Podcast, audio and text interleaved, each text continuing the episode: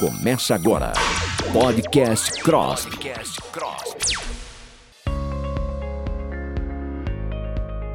Olá, ouvintes! Sejam bem-vindos a mais um episódio do Podcast CROSP, um programa da Rádio CROSP, no qual especialistas discutem temas relevantes da odontologia para os profissionais da classe. No episódio de hoje, vamos falar sobre as diferenciações nos atendimentos a pacientes idosos. E sabendo da importância desses atendimentos serem diferenciados, o podcast convidou a cirurgiã dentista a doutora Denise Tibério, que é especialista e presidente da Câmara Técnica de Odontogeriatria do CROSP, e a cirurgiã dentista a doutora Tânia e Silva, Pulcano Lacerda, que é especialista e membro da Câmara Técnica de Odontogeriatria do CROSP. Doutoras, sejam bem-vindas ao nosso podcast. Muito obrigada. Gostaria de agradecer a oportunidade de estar aqui com vocês. É sempre uma alegria falar desse tema que tanto nos enche o coração. Olá, pessoal. Espero que estejam bem. Quero agradecer a oportunidade. Estamos aqui após pela batalha da odonto, lutando pela odontogeriatria. Obrigado, doutoras. A gente que agradece a participação de vocês. E, doutora Denise, para a gente iniciar a nossa conversa, o nosso bate-papo do podcast, eu já queria que você falasse quais são as principais especificidades dos atendimentos aos pacientes idosos. Então, na verdade, quando a gente fala em idosos, a gente tem que pensar no processo de envelhecimento.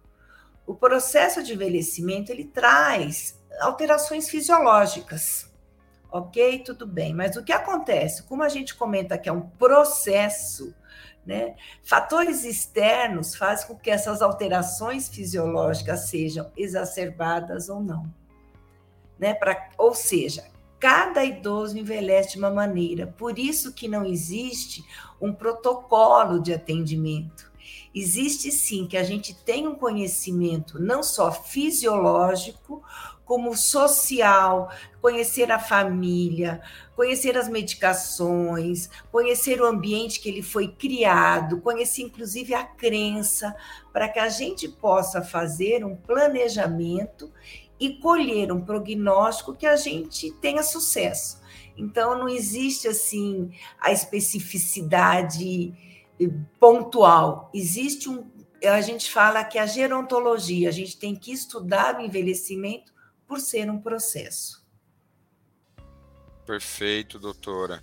E, doutora Tânia, quando a gente fala é, em consultórios de odontogeriatria, eles, eles precisam ter alguma adaptação, é, por exemplo, como rampa de acesso, como corrimão? É preciso fazer essas adaptações para poder atender a esses pacientes? Sim, é bastante pertinente essa pergunta, porque muitas vezes a gente vê né, projetos super bonitos, clínicas lindas, projetadas às vezes com aqueles porcelanatos no chão, né? Ótimos para o paciente idoso escorregar, né? Então, assim, quando a gente é, planeja a clínica e pensando nesse tipo de atendimento, né, então a gente tem que pensar, como você disse, desde o momento que esse paciente, aonde ele vai parar o carro dele, né? Se ele vem de carro, se como que ele vai chegar até esse consultório. Eu, por exemplo, eu tenho meu consultório num prédio comercial. Então, existe, para mim, no meu caso, tem o elevador para esse paciente subir, e aí as portas já do consultório tiveram que ser uh, aumentadas, né? Conjuntos comerciais, muitas vezes, você não tem acessibilidade para cadeirante, né? E muitos pacientes eles acabam necessitando cadeiras de rodas. Então a gente teve que mexer na, já na porta de entrada, então não ter degraus para a gente ter rampas, mas tem profissionais que têm consultórios em casas, né? E muitas vezes essas casas com degraus, onde precisa sim, né? Ter a, a corrimão, né? Para que o paciente segure é, depois, se a Denise quiser completar entre a escolha de um ou dois corrimãos, ela pode aí falar para a gente um pouquinho sobre isso, né? Que daí uh, tem também algumas dicas para a gente pensar. O paciente entrando dentro do consultório, a sala de espera, Uh, o tipo de poltronas que a gente tem que ter. Então, te, deve ter uma poltrona com uh, que tenha condição desse paciente, que tenha braço, né, para esse paciente poder se apoiar para levantar, e não um sofá que ele sente e se afunde lá, e depois ele tenha dificuldade, né, de sair da própria sala de espera do profissional. Uh, toda a parte de biossegurança, não vou nem falar, né, que a gente que isso seriam para todos os pacientes, mas para idosos principalmente, né? Então, sem, uh, então sempre com um, mobiliário, com tudo que possa ser bastante, que possa ser corretamente higienizado, né? A mesma coisa, pensa na área de, de banheiro, é importante que tenham as barras, né, para que o paciente tenha uh, condição de, de usar esse banheiro de forma adequada, as portas também para passar essas cadeiras, né? Se for o caso de paciente cadeirante ou paciente que use aí um andador, que ele consiga entrar com todos com tudo isso, né? Dentro das salas também o cuidado, né? Então, assim, o piso, se a gente usa propé, a gente precisa pensar num piso onde o paciente não escorregue, como eu dei o exemplo do porcelanato, que muitas vezes o paciente escorrega por ser liso demais, mas também um piso que não seja tão antiderrapante, que se ele precisar arrastar, ele consiga também sair do lugar, porque às vezes é tão uh, esse piso ele é tão pegajoso, vamos dizer que o paciente não consegue é, escorregar. Então não pode ser tem que ser um piso adequado para que permita, né, que ele se locomova com segurança. Outra questão que a gente fala muito em relação a sons externos, né, porque também para o paciente às vezes tem o consultório lá com aquelas, uh, com sistema de som integrado, e aí a gente está tentando conversar com o paciente e o paciente não consegue distinguir, né? Então, aquela audição de competição, né? Eu escuto a música ou eu respondo o que está aqui, né? Então, são alguns cuidados que a gente poderia aí ilustrar, né, no, nesse atendimento. Então, a resposta é sim, com todas essas, com todos esses exemplos que a gente discorreu aí. E se a Denise quiser completar. Se eu puder complementar, Tânia, me perdoando, que eu sei que você provavelmente esqueceu, uma coisa que é extremamente importante: os órgãos sensoriais também envelhecem. Então, aquela acomodação do claro para o escuro, o idoso sente um pouco de tontura e pode perder o desequilíbrio. Então, é muito importante manter a mesma claridade da sala de espera e do consultório para que esta acomodação visual não faça com que o nosso idoso tenha um risco de queda dentro do nosso consultório. Então, só complementando. Isso, Ode, fala um pouquinho do corrimão, né? Que acho que você já então, falou um pouco. É, da, então, que eu acho que é legal. Tá, o corrimão é assim, ele é excelente para os idosos, com certeza.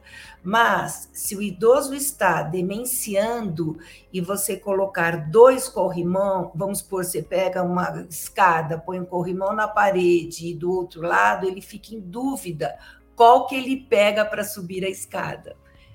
Então, se o profissional tem escada para ter acesso ao consultório e fez opção de colocar dois corrimões, é importante que ele fique ao lado do idoso para que o idoso só perceba que exista um corrimão.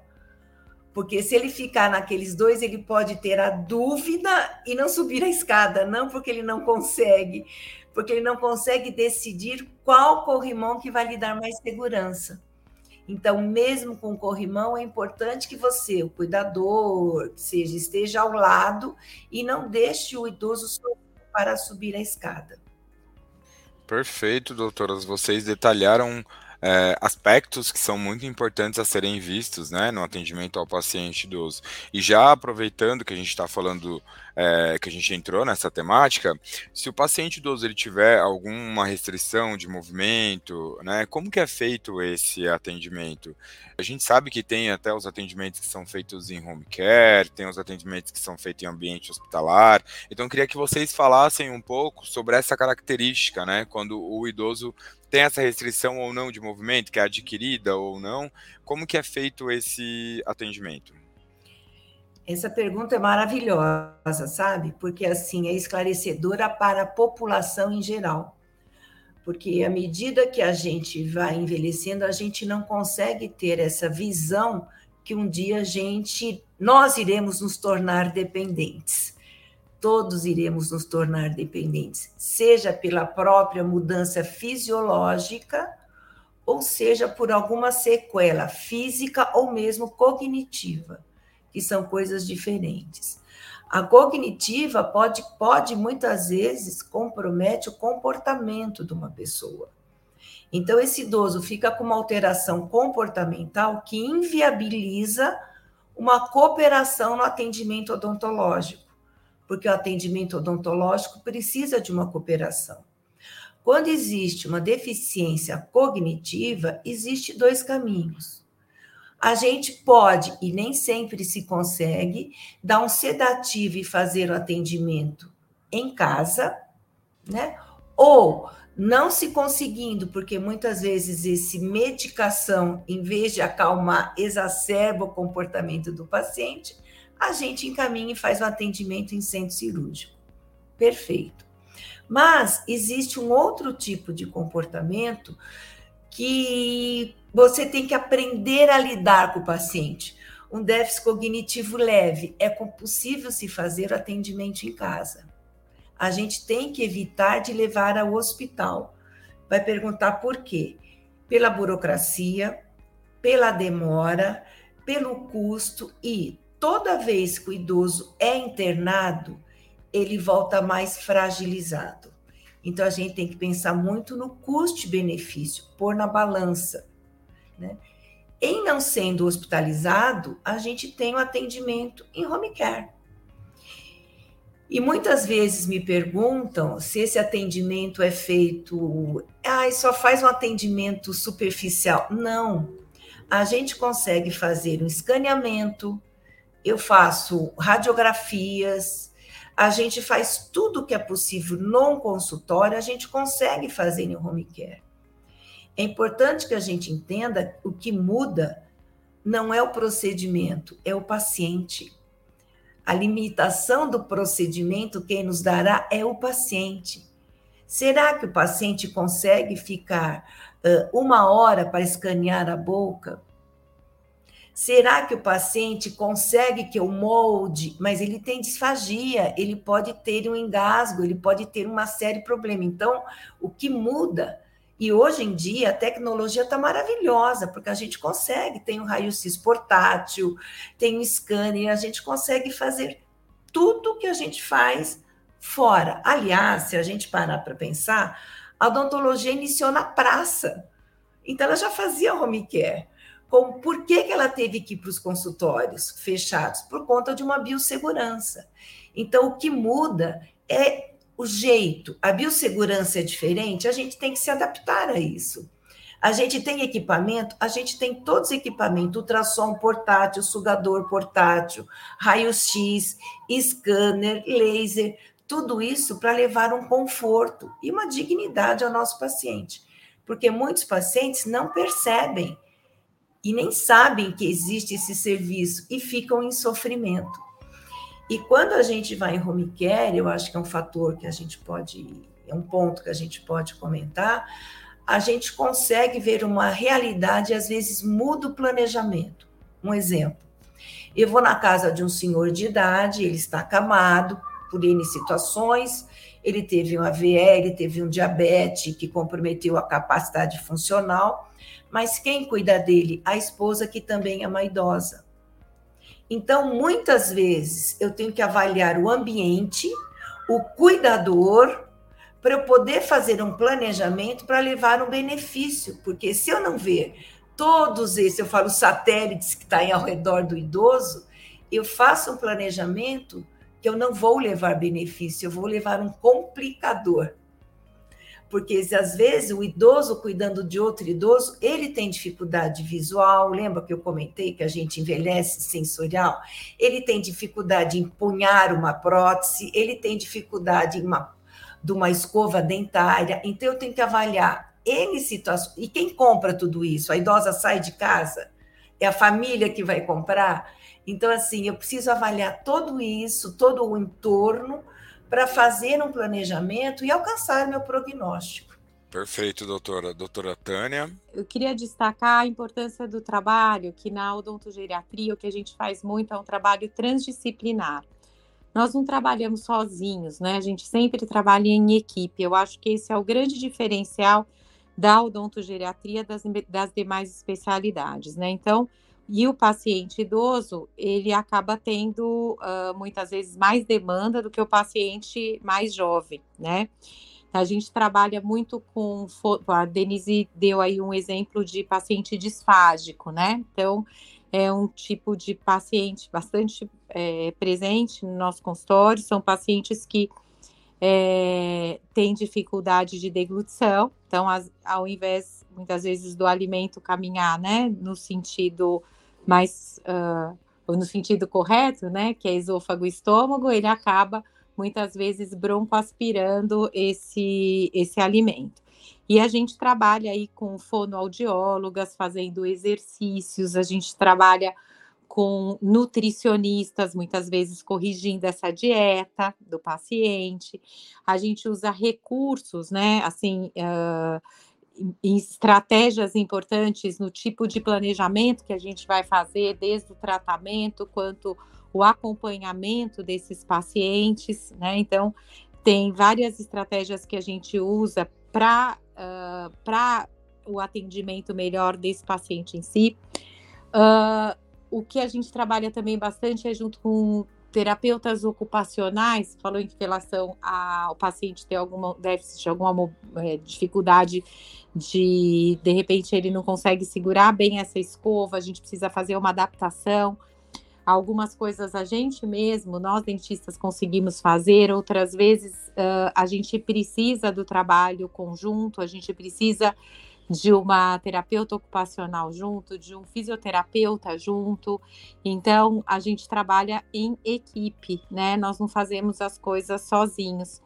A Denise colocou a questão hospitalar, então, uh, muitas vezes, uh, necessidade de anestesia, de ter um anestesista junto, às vezes até na própria clínica ou é, dentro do hospital, com toda a equipe do hospital a importância primordial do cuidador, então, tanto o cuidador, aquele cuidador oficial, naquele que está do lado dele, que é o que uh, às vezes o esposo, a esposa, ou uma filha, alguém que assuma essa primeira responsabilidade, ou o cuidador, que é uma pessoa contratada, que às vezes algumas pessoas têm condições de ter ali um enfermeiro, uma pessoa com capacitações né, mais adequadas para cuidar da saúde bucal do nosso paciente, e outros não, às vezes uma empregada doméstica que foi promovida ali a cuidadora, né, e acaba assumindo aí uma responsabilidade de um cuidado bucal, e a gente pensar que muitas vezes essa pessoa não tem, né, nem a instrução para para cuidar dos próprios dentes e e de repente vem com a responsabilidade de cuidar dos dentes do nosso paciente, né? Então acho que cabe aí uma reflexão, né, desses dessas especialidades próximas da gente e um carinho especial aí, um olhar especial para os cuidadores dos idosos, que são figuras extremamente importantes para a gente. Boa, doutora, você pontuou uma questão que é até faz parte do contexto do que a gente está falando. Um dos trabalhos do odontogeriatra também é orientar esse profissional, né? Porque a gente sabe que alguns idosos eles têm os cuidadores que eles são os familiares e os cuidadores que eles são os cuidadores de profissão mesmo, que é o que é mais indicado, né? Então você acabou trazendo essa parte que acho que é legal ressaltar. Acho que é legal vocês falarem também dessa importância da orientação para essas pessoas que acompanham os idosos na questão da higiene bucal também, né? Eu tenho uma pequena experiência. Quando eu falo pequena, eu, eu falo que cada dia que eu saio a gente está sempre aprendendo, né? Então, eu acho assim que, na verdade, a saúde bucal é negligenciada não só para os idosos, né? Ela não vem sendo acompanhada de todas as faixas etárias. Não existe um trabalho de prevenção, de conscientização, de cultura, enfim. Isso está sendo modificado ao longo dos tempos, concordo plenamente. Água fluoretada, valorização dos dentes. Então, o cuidador tem uma função importante, o que falta a ele é conhecimento como trabalhar de uma maneira, e eu falo até entre os profissionais, a gente precisa Uh, e já está tendo essa mudança, como disse a Tânia, o dentista, o odontogeriatra trabalha de uma maneira transdisciplinar, e a gente tem que pensar isso não só na área da odontogeriatria, porque o indivíduo não é só boca, não é só mastigação, não é só nutrição, e a gente precisa ter um, uma informação e trocas de informação. Então, a gente precisa, infelizmente, no último ciclo vital, que é o que nós atendemos, nós precisamos treinar o cuidador, mesmo porque cada boca tem uma história. Então, tem o paciente que é totalmente desdentado, o paciente que é parcialmente desdentado, o paciente que agora foi reabilitado com protocolos, implantes, e cada um higieniza de uma maneira. Cada situação é uma maneira. Então, eu tenho muito usado os recursos tecnológicos que nós temos agora. Eu faço a primeira higiene e filmo, e entrego este filminho para a família. Porque muitas vezes muda os cuidadores e a família tem um filme de orientação de higiene, como faz a boca do nosso paciente idoso. E muitas vezes, quando eu vou à casa desse paciente, eu ensino o cuidador a higienizar a própria boca para ele sentir o prazer de uma boca limpa, para ele poder imaginar como o nosso paciente, que às vezes não consegue esterir, né, verbalizar o desconforto, e muitas vezes ele está agressivo e a gente não sabe por quê. Pode ser uma dor de dente? Pode. Pode ser uma boca seca? Pode. Então a gente tem que levar, na verdade, no fundo, é um conhecimento para a família, para o cuidador, para os profissionais e trocar informações. Provavelmente a Tânia tem uma experiência maior com pacientes com prótese total, que é o métier dela, ela pode dizer disso da experiência dela. Então, é assim, né? Uh, o que a gente costuma fazer, né, de a gente costuma olhar para esse cuidador, o que a Denise falou, né? Eu, eu formo lá, eu vou lá, uh, escolho para aquele paciente a escova adequada, que jeito que ele vai, é, quais são, uh, qual a pasta que ele vai usar, enfim, de que jeito que ele vai fazer higiene dessas, dessas próteses totais, parciais, dos dentes que ele tiver. E eu faço um kit e entrego um kit para o cuidador, né? Para que, para que ele vá também fazendo, né? Como a Denise falou, tendo essa percepção melhor do que, que é importante para ele, para que isso se torne um valor para ele para que a gente possa trazer esse cuidador junto. Uh, essa história da gente poder filmar hoje é maravilhoso, né? Então, ter esse recurso.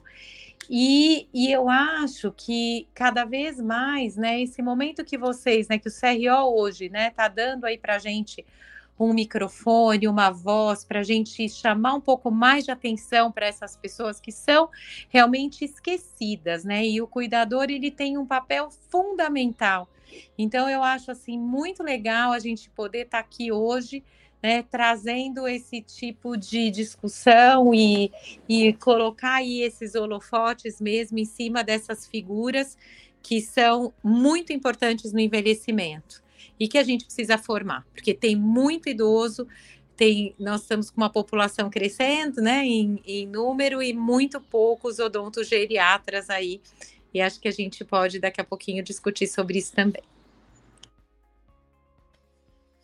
Perfeito, doutora.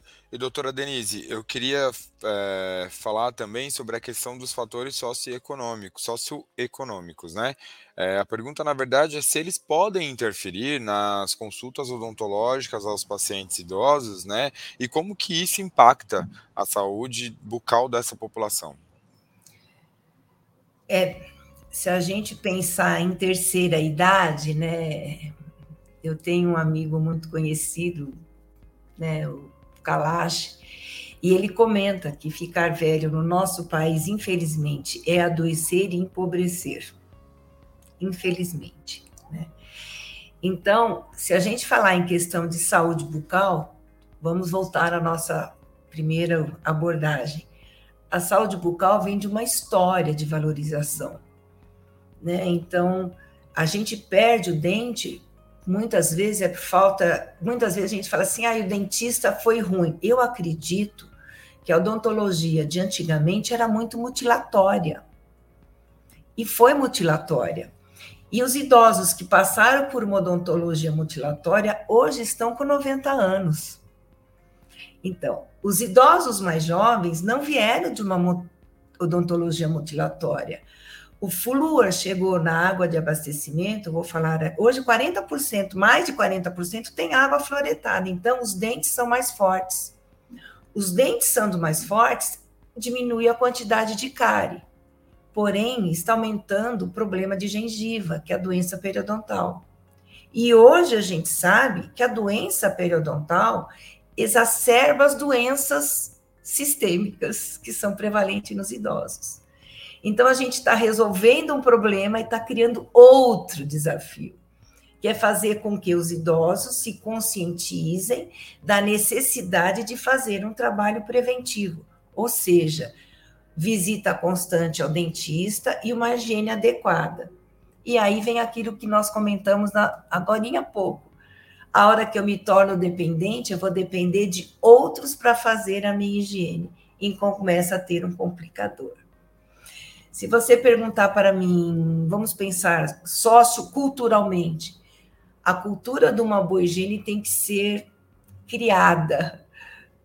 E isso ainda não foi criada nos idosos de hoje.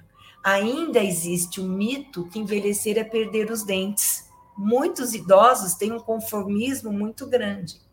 Então, isso é uma coisa cultural. Né? Socialmente, perder os dentes é muito feio. Existe aquele, né? É, olha, eu tô ficando velha, tô... existe até um filme que fala assim: você perde o dente é porque você está ficando velho. Ao contrário, socialmente o dente é importante. Então, o que acontece? Muitos idosos fazem com que os dentes se retenham na boca sem condições para se não tornarem feios. Tem um trabalho de pesquisa de, um, de Minas Gerais, se eu não me engano, é um TCC de final de curso de uma dentista, e ela comentou sobre o serviço, o serviço de odontologia para os idosos. O que ela percebeu? Ela fez um levantamento, foi uma revisão sistemática, achei bem interessante. O que ela percebeu? Que o serviço, na verdade, está melhorando. Mas o que está acontecendo? O nosso país está envelhecendo tão rápido que não está dando conta do serviço resolver o problema. A gente está falando do envelhecimento populacional desde 1950. Então, a gente está vendo pais, a gente está comentando, né, Tânia? A gente fala isso, porque a gente é do que o país vai ser o sexto em idoso, está aí, em 2050.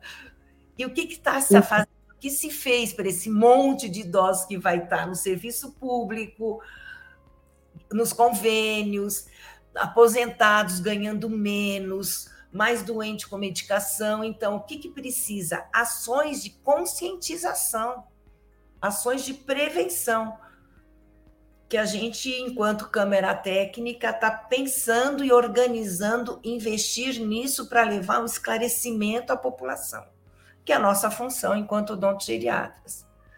Então, se você falar o dentista é um profissional caro, oneroso, é oneroso se você faz um trabalho sofisticado. Uma manutenção, uma prevenção, uma limpeza não é um serviço caro. Mas quando você precisa reabilitar, sim. E eu preciso muito para manter essa prevenção, um trabalho de dia a dia em casa, consciente, preciso, sabendo que o como limpar, porque a boca envelhece. Você fala em que sentido? Ela fica mais sensível, a pele é mais, mais fina, então ela fere mais fácil, as medicações ressecam, eu preciso repor a saliva. Então, tem características que só o odontogeriatra sabe como, vamos supor, levar maior conforto, né? A Denise está falando aí desse papel do odontogeriatra, né? E vale a gente pensar nisso tudo que ela está trazendo, da importância da prevenção. É, quando a gente imagina, né, que o tratamento ele é singular no idoso, como ele é singular na criança. Dentro da universidade, a gente tem um curso específico, você tem uma disciplina chamada odontopediatria em todas as faculdades, onde se ensina a singularidade do atendimento a uma criança que difere do atendimento do adulto. Em contrapartida, nós não temos dentro da nossa grade uma disciplina chamada odontogeriatria como disciplina curricular. E, e a gente está acabando de apontar, né, aí, questões, a Denise acabou de, de citar questões muito importantes, né, características singulares que diferem o tratamento do, do adulto do paciente idoso, né. Perfeito, doutoras. E aí, é, quando a gente fala sobre os atendimentos para esses idosos, eu queria que vocês falassem também sobre a importância desse acolhimento, né? De ser um acolhimento maior, é, até porque a gente tem essa população que às vezes ela pode desenvolver um medo ou uma fobia, né, de consultas odontológicas até um pouco mais do que outros pacientes eles têm uma história, né? Eles trazem com eles muitas vezes uma história de uma odontologia muito diferente, né? Então não tinham, né, lá atrás não era essa essa odontologia tão moderna como agora, né? Com tantas com tantos equipamentos, com tanto conforto, né? Então sim, né? De, eles têm esses registros, né? E cabe a gente desde a hora, né, do do treinamento da pessoa que vai atender o telefone, de como a gente vai trazer esse paciente para o consultório, da forma como a gente vai acolher, e no final, o que, que a gente percebe, né? Quando a gente consegue fazer esse tratamento, né, esse atendimento, o paciente acaba gostando de vir para o consultório, né? A experiência, que seria uma experiência de medo no início, muitas vezes ela acaba sendo uma experiência super gostosa e, e nós acabamos uh, ficando com esse paciente, acompanhando, né, fazendo esse follow-up até o final mesmo da vida desse paciente. Então, a, o, acho que assim uma das diferenças e uma das coisas importantes para a gente trazer, né, dentro dessa vivência, como a Denise falou, a gente olha o paciente como um todo, a gente trabalha esse tripé, né, que é, o corpo, a alma, né, a espiritualidade, e a gente entendendo essa história dele já desde esse começo. Então, a gente, eu, por exemplo, eu não começo o atendimento em home care, né? Eu, eu começo os meus pacientes, eles vêm para o meu consultório. É, a minha especialidade são as dentaduras completas, né? As próteses totais. E aí eu atendo esse paciente no consultório, e quando esse paciente não consegue mais vir, aí sim eu vou até a casa deles. E vou até a casa deles com um equipamento muito mais simples, né? Então, para mim, é o micromotor elétrico, é o laser portátil. Então, é um equipamento mais tranquilo de, de levar, diferente da Denise que vai para que começa mesmo, né? Que vai para fazer cirurgias e para fazer a parte de periodontia, então já precisa, né, de, de um equipamento maior e com outras com outras características. Mas o que, que acontece? Quando a gente entra nessa casa e você começa, você acaba entrando na vida desse paciente, né? Então a gente acaba vendo o porta-retrato do paciente, a gente acaba sabendo uma coisa, ele vai, nós vamos entrar em outras conversas. E aí não tem como, né, a gente separar as coisas. Então as pessoas falam assim: "Ah, nossa, mas fulano faleceu, mas você está acostumado com isso, né? Para você é o seu dia a dia". Eu falo, não, não estou acostumada com isso. Né? Muitas pessoas morrem, mas esse paciente é a primeira vez que ele morreu, né? Então, assim, eles morrem, o mesmo paciente não morre um monte de vezes para a gente se acostumar com isso, né? Então, a gente vai com eles até o final. Eu e a Denise já fomos em festa de aniversário de 100 anos de paciente nossos. A gente vai para o. Ah, você vai até onde? Vai para o velório? Sim, porque tem pacientes que pedem para a gente você promete que você vai no meu velório, que você vai olhar se não vão me deixar, você não vai deixar eu ser enterrada sem as minhas dentaduras, né? Então, assim, a gente tem promessas que são promessas diferentes, a gente tem acordos que são acordos diferentes, né?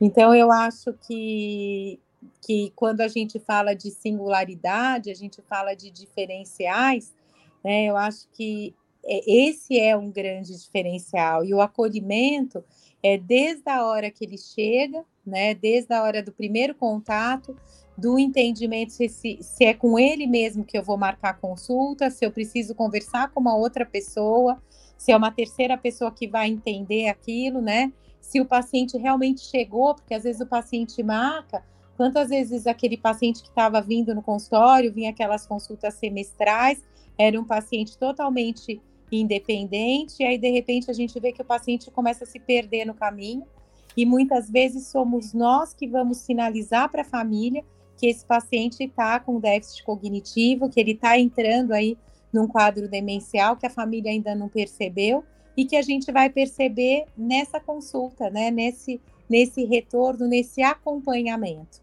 Né? Então, eu acho que quando a gente fala de acolhida, desse acolhimento, é desde a hora que, desde esse primeiro telefonema, né, até a nossa despedida, né?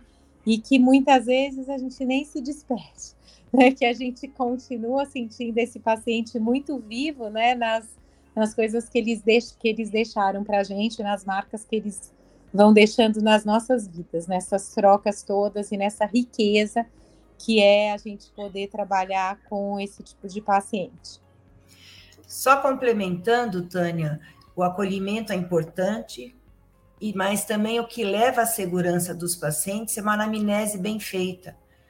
Os pacientes que têm, vamos por diabetes, hipertensão, eles se sentem muito seguros quando o dentista é capacitado para abordar as doenças sistêmicas.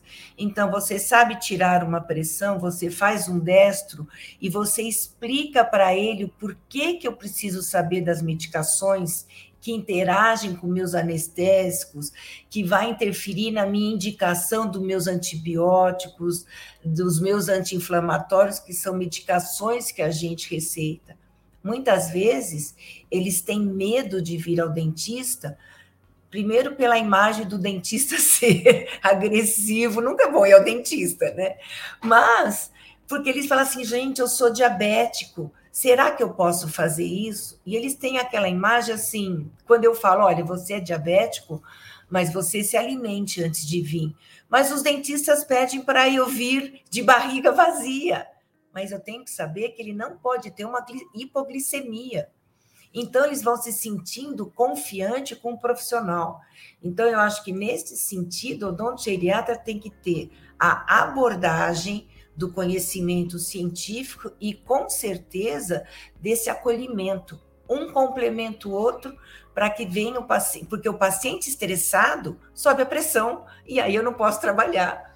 Há uma hipertensão momentânea, então a gente tem que ter uma noção de como é o nosso paciente em todas as esferas. Perfeito, doutoras. Isso é super importante, né, para esse atendimento, o acolhimento, a anamnese. Perfeito. É, tem um estudo também feito pela Percepções Latino-Americanas sobre perdas de dente e autoconfiança. E esse estudo ele foi feito em 2018, né, mas ele traz um mapa sobre a condição bucal dos idosos e ele destaca que 16 milhões é, dos brasileiros vivem sem nenhum dente e 41,5% das pessoas com mais de 60 anos já perderam toda a dentição. Eu quero aproveitar para fazer duas perguntas é, com base nesses dados né, nessa pesquisa. E a primeira é: se vocês têm algum dado atualizado é, sobre esses números, se esse número cresceu ou se é mantido. E uma outra coisa também que eu queria que vocês ressaltassem, doutoras, é que vocês falassem sobre a quantidade de profissionais odontogeriatras que a gente tem, né, é, São Paulo, e a quantidade de, de, de população idosa que a gente tem, e se esses profissionais eles são proporcionais à quantidade de, dos pacientes que a gente tem hoje a nível estadual. Então eu vou falar sobre a primeira questão e a Tânia responde a segunda, pode ser?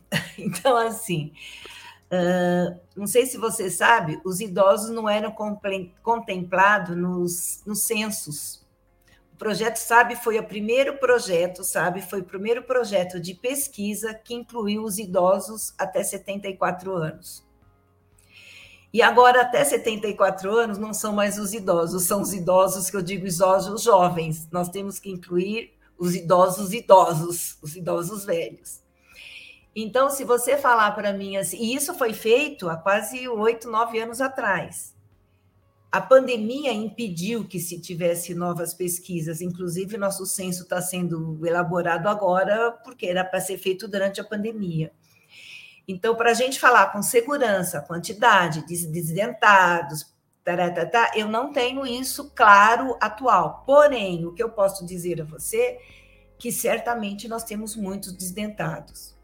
E o serviço não é que não existe, não está dando conta de, de vamos supor, suprir essa necessidade, porque a gente está envelhecendo de uma maneira muito mais acelerada do que formando os novos profissionais e novos serviços. Então, existe uma defasagem entre a demanda e o serviço oferecido, tanto público quanto privado. Então, essa diferença e a velocidade de envelhecimento no nosso país é numa virada de geração. Enquanto que na Europa demorou 120 anos para envelhecer, o nosso país, em questão de 20, 30 anos, envelheceu. E foi tão rápido que a gente não teve tempo de aprender como é que é o nosso envelhecimento brasileiro e fazer ações de prevenção sobre isso. A gente se baseia muito em estudos europeus, mas a nossa realidade é outra. Se você comparar o idoso do, de São Paulo com o idoso do Rio, com o idoso do Ceará, são outro tipo de idosos, devido aos fatores externos. Então, assim, eu acredito que o edentulismo é grande, até porque é uma cultura ainda de envelhecimento haver a perda dos dentes.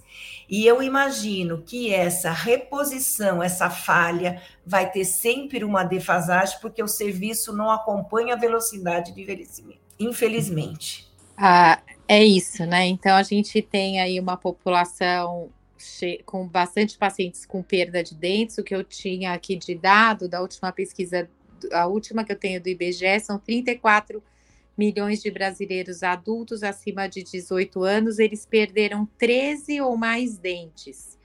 Outros 14 milhões vivem sem nenhum dente, né? Então, assim, é um número bastante grande.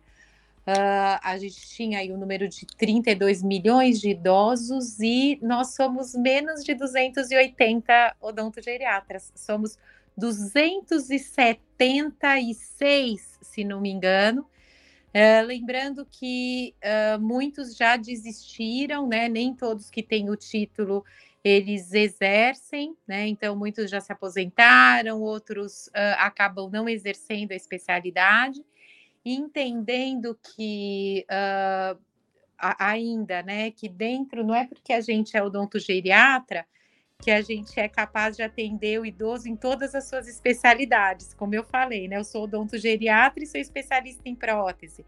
Uh, tem colegas que são, a Denise é odontogeriatra, ela faz uma parte clínica, ela já faz uma parte grande. Tem odontogeriatras que são especialistas em cirurgia, o outro é odontogeriatra especialista em endo. Então, assim, são muitas especialidades e a odontogeriatria, ela vem aí, né, junto com tudo isso. Então, se a gente for pensar, no estado de São Paulo, acho que nós éramos em 77 odontogeriatras. E é difícil, a gente, às vezes, a gente promove cursos, a gente, a gente quer fazer mais coisas, nós somos professoras, então, ainda dentro desses odontogeriatras, quantos ensinam?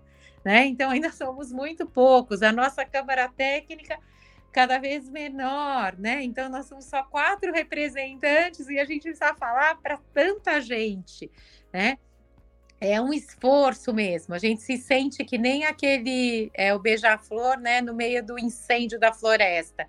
Ele ia lá e jogava né, uma, uma gotinha de água e é essa gotinha que a gente vem aí trabalhando, né, para que porque é o que a gente pode fazer, né? Fico muito contente da gente estar aqui, porque é, é importante a gente ter essa voz, é importante que isso chegue, né, para as pessoas que possam fazer alguma coisa com isso, né? Porque assim, como conselho, o que a gente pode fazer? A gente pode aconselhar, gente não dá muito para a gente intervir.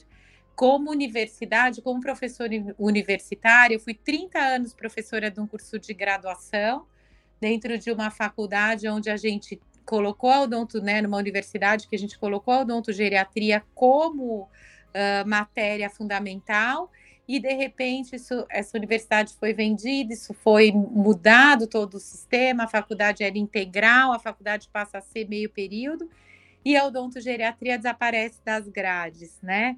Porque acaba sendo tendo um custo muito maior. E se a gente for pensar, a maioria das universidades hoje tem um curso de meio período, são pouquíssimas as universidades que têm tempo integral. E aí, uh, a hora de se cortar custos, né, acaba que a odontogeriatria vai sendo cortada. Dentro do curso de especialização, outro desafio, né, a gente coloca o tema, né, olha, nós vamos dar um curso de, de prótese na São Leopoldo, a gente colocou lá como uma, uh, uma certificação, né, algumas horas a mais de odontogeriatria, a gente está com uma turma terminando, a turma que está começando, a gente já não colocou mais esse título, porque não é o título vendável. Né? Então, já não é uma coisa que, que as pessoas buscam, né? Curso de especialização de odontogeriatria, a Denise já abriu vários. E é difícil a gente ter quórum. Você abre o curso de especialização, mas como que o profissional vai buscar a odontogeriatria? Se ele nem aprendeu na faculdade o que, que é odontogeriatria, ele não sabe a diferença de odontogeriatria, de gerontologia, o que, que ele está buscando, por que, que isso é importante.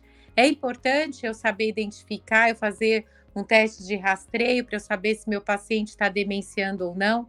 É importante eu reconhecer se um paciente está tendo, se ele tem uh, uma depressão ou não. Muda o planejamento de eu tratar um paciente depressivo então, às vezes, o paciente não está conseguindo passar fio dental, não é porque ele, ele tem, ele é um preguiçoso, né? Mas ele está dentro de um processo que ele não consegue levantar da cama e está sendo julgado por aquilo que ele está fazendo. né? ou eu vou colocar implantes em todos os pacientes, então existe aí, né, de repente, olha, planejamentos maravilhosos, não vamos mais usar próteses, imagina usar próteses removíveis, todo mundo vai ter implante e que implante é melhor? Será que ele é melhor? É mais fácil de higienizar? É mais fácil de manter? Como é que esse cuidador que a gente tá, acabou de destacar, como é que ele lida com tudo isso, né? Então, assim, tem muitas coisas, mas muitas coisas. Acho que o podcast tinha que ser assim de horas, né?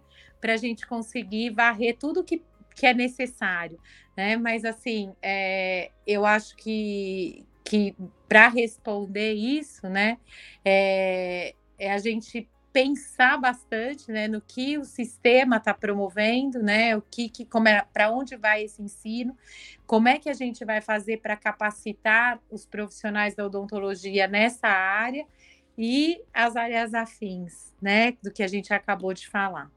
E aí a Denise completa que ela está lançando aí um curso de especialização agora, que eu acho que de repente vale a pena falar um pouquinho sobre isso. Exatamente perfeito, doutora. Inclusive, doutoras, inclusive, eu queria que vocês falassem, né, rapidamente, para o profissional que acabou de se formar ou para o profissional que quer seguir a especialização de odontogeriatria, como que ele faz? Então, falar que vai ser a profissão do futuro, a área do futuro, é uma sacanagem, né? Porque eu acredito piamente. Na minha cabeça é assim: se o país vai ser o quinto país em idosos no mundo, nada melhor do que eu estudar odontogeriatria. Né? Se ações de prevenção estão melhorando o estado bucal da pessoa, nós teremos idosos dentados. E os idosos dentados de amanhã são os jovens de hoje. O que, que está se fazendo na odontologia hoje é o que a gente vai colher no futuro nesses idosos. Então, a proposta, eu estou lançando um curso de especialização, realmente, que vai iniciar agora em setembro, no Einstein, e por que no Einstein? Primeiro que tem um, vai ser o Einstein da Vila Mariana, e nós vamos ter um grande diferencial, porque como eu falei, queira ou não queira, a gente vai se tornar dependente. Lembre sempre do Paulo Maluf, né? que ele deve estar dependente, não precisa ir longe. O Pelé ficou quantos anos dependente? Então, nós vamos ter um trabalho dentro da Casa de Repouso ILP Golda Meir, então, nós vamos fazer atendimento domiciliar para que as, os nossos alunos entendam como é atender no domicílio, para que também o dentista desmistifique que não é possível. para que a gente possa treinar um profissional que tem uma visão envelhecimento, que vai ser um curso que tem essa parte de gerontologia, de fono, físio, enfim, odontologia, né? Mas tenha também o atendimento domiciliar, para que desmistifique, porque muitas pessoas perguntam para mim, mas como é que faz? Então, nós vamos ensinar como é que faz. A odontologia é mesmo, o que muda é o ambiente, é o cuidador, é a família, mas a odontologia é mesma. Então, é desmistificar, porque, gente, nós vamos precisar de profissionais assim no futuro muito próximo. Então, nós estamos começando agora no final de setembro de 2023, né? Esse curso que tem uma duração de 20 meses, uma coisa assim. A gente já chegou ao fim do nosso podcast. A gente, o assunto ele rendeu bastante, dá realmente um outro programa, dá um outro episódio para a gente falar, porque ele tem um milhão de coisas que precisam ser abordadas e tem um milhão de assuntos que é legal trazer e que, e que é bom trazer também é, para conhecimento, né? Tanto da sociedade geral quanto dos profissionais. E eu já quero aproveitar para deixar vocês à vontade para se despedirem do nosso público. Então eu quero agradecer despedir, né, das pessoas, agradecer aí para todos aqueles que ficaram aqui, né, com a gente, é, pedir, né, fazer assim, acho que um pedido para que Uh, para que isso seja divulgado para aqueles que ouviram e que chegaram até esse final, né, que tiveram a paciência de ficar no podcast todo esse tempo, né, que eles divulguem isso para a gente, que eles sejam a nossa voz, a gente quer continuar trazendo cursos de atualizações, a gente quer trazer mais conhecimento, e para isso precisa ter quórum para isso, precisa ter gente divulgando isso e agradecer. Né, eu vou agradecer a você como um representante do CROSP, mas já agradecer ao CROSP por essa iniciativa, né, importantíssima, e, e assim, a, a agradecer a Denise, né, que está aqui com a gente, a todos os membros da Câmara Técnica que não estão presentes aqui hoje, mas que estão é, trabalhando, aqueles que estão trabalhando e aqueles que já trabalharam né, nessa causa. E torcer, né? Torcer para que isso dê frutos. E estou à disposição para aquilo que vocês precisarem, viu? Um forte abraço, que Deus os abençoe. Não sendo repetitiva, mas já sendo, né? eu quero agradecer ao CROSP, agradecer ao Hilton pela oportunidade, agradecer a oportunidade de ser a presidente da Câmara Técnica, agradecer aos membros que acreditam e sonham junto comigo, né? E espero que a gente consiga atender, atingir não só os profissionais, como o público em geral. A gente sempre se preocupa em atingir o público, que eu acho que também é uma função muito grande do CROSP, porque muitos profissionais e muitos, muitos idosos não sabem que existe essa especialidade e ficam perdidos nesse sentido de segurança. Então, assim, o CROP está levando um benefício muito bom para toda a população. E estudar envelhecimento e atender a odontogeriatria, atender os idosos, nos faz pensar né, uma reflexão de como a gente que vai envelhecer. Quando eu ficar mais idosa, quem é o profissional que eu quero que me atenda? Que tenha conhecimento científico, perfeito, mas que saiba me ver a minha alma, de ver a minha essência. Então, eu acho muito importante que a gente se prepare para este envelhecimento em questão de saúde bucal, em questão de saúde geral, em questão de espiritualidade, em questão de família, porque um dia nós seremos usuários do serviço que a gente está criando. Então é muito importante que a gente imagine como eu quero ser tratado. Vou tratar o outro assim, como um ser humano. Então, assim, obrigado pela oportunidade. Estamos à disposição. Obrigado, Tânia. Obrigado, gente. Obrigado vocês, doutora. O podcast que agradece a participação e esse bate-papo enriquecedor, com tanta informação e com, com tanta coisa legal que vocês trouxeram para a gente hoje. E esse foi mais um episódio do podcast CROSP. Lembrando que pelo site www.crosp.org.br você fica por dentro das atividades do Conselho, assim como pelas redes sociais com o arroba oficial, o arroba CROSP Oficial no Instagram e Facebook. E lembre-se também de conferir o canal da TV CROSP no YouTube para mais conteúdos sobre odontologia. Ficamos por aqui e até mais! Você ouviu Podcast Cross. Podcast Cross.